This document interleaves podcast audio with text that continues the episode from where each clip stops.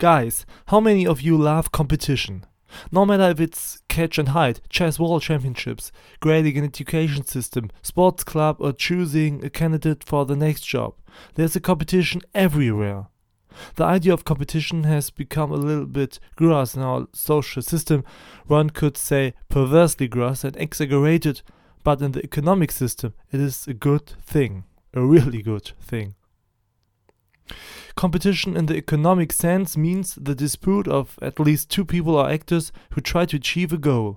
In classical competition, one reaches the goal and the other doesn't. In the game Monopoly, for example, if I let the other go broke, I've won the competition, because the other has obviously lost.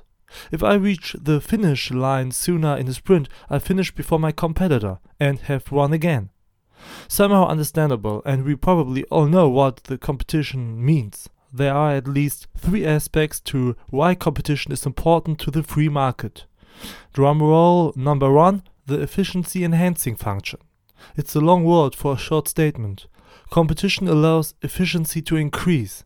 This is because it ensures that households, that is, me, you, or your family, can buy services and products of a certain quality at the lowest possible prices. Because the store where you buy your stuff, groceries or cell phones or maybe even books, let's call it department store K, is definitely in competition with another store, department store P. So department store K won't set prices too high, otherwise we as customers will eventually run to the other department store.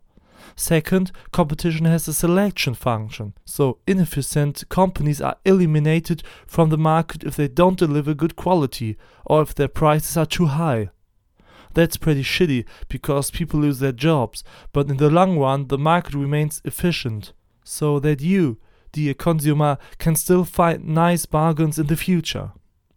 Third, competition is about the discovery function. Discovery sounds a bit like treasury hunting or stuff like that, but it simply means the invention of new technology products and services. That means new innovations that are explored.